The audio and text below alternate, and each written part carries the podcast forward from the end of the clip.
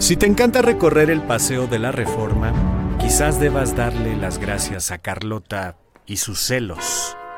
Corría el año de 1862 y los ejércitos aliados de Francia, España y el Reino Unido decidieron invadir México, ya que el presidente Benito Juárez suspendió el pago de la deuda contraída con esos gobiernos.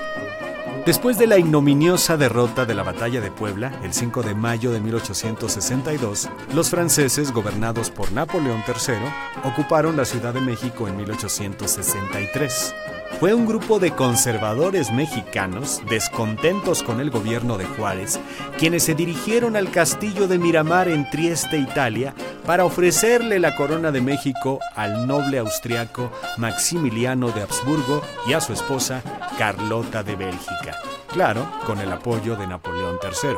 Se rumora que, una vez instalados en el castillo de Chapultepec, los autonombrados emperadores de México comenzaron con los problemas maritales. Cautivado con la belleza y la gracia de las mexicanas, Maximiliano acostumbraba no regresar al castillo por las noches. Había encontrado el pretexto perfecto. Las malas condiciones del camino atascaban el carruaje en la época de lluvias. Por ello, Carlota ordenó de inmediato la construcción de un camino que uniera el centro de la ciudad con el castillo de Chapultepec. Los arquitectos Carl Gangolf, Ramón Rodríguez Arangoiti y un grupo de artistas de la Academia de San Carlos fueron los encargados del diseño.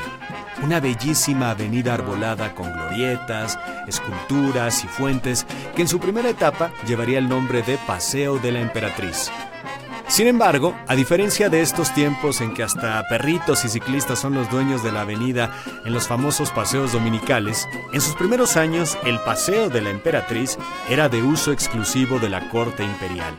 En un escrito lo dejaban bien claro.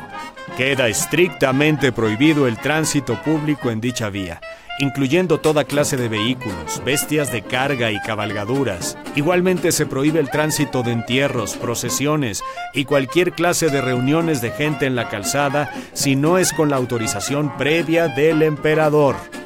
Para su desgracia, los emperadores no verían terminado el paseo tal y como lo conocemos. No contaban con que los juaristas, inconformes con su gobierno, presionaban con todo para regresar al poder. En tanto, Napoleón III terminó retirándole su apoyo, así que Maximiliano y Carlota abandonarían la Ciudad de México. Fue hasta 1867 que el paseo fue abierto a todo público, y durante el gobierno de Sebastián Lerdo de Tejada en 1872 que la avenida fue ensanchada y se le dotó de glorietas. Entonces adquiriría su nombre definitivo, el Paseo de la Reforma.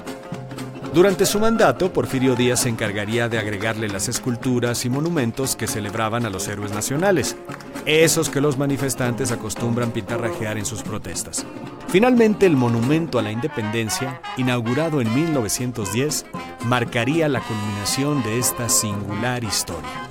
Por su lado, Maximiliano terminaría sus días fusilado en Querétaro, mientras Carlota de Bélgica murió en Europa atormentada por trastornos mentales. Así que la próxima vez que recorras el Paseo de la Reforma, tómate un minuto para recordar que fue la locura de dos aristócratas europeos y sus episodios de celos a quienes debemos una de las avenidas más hermosas del mundo. El Groove de la Ciudad de México. Nivel 20.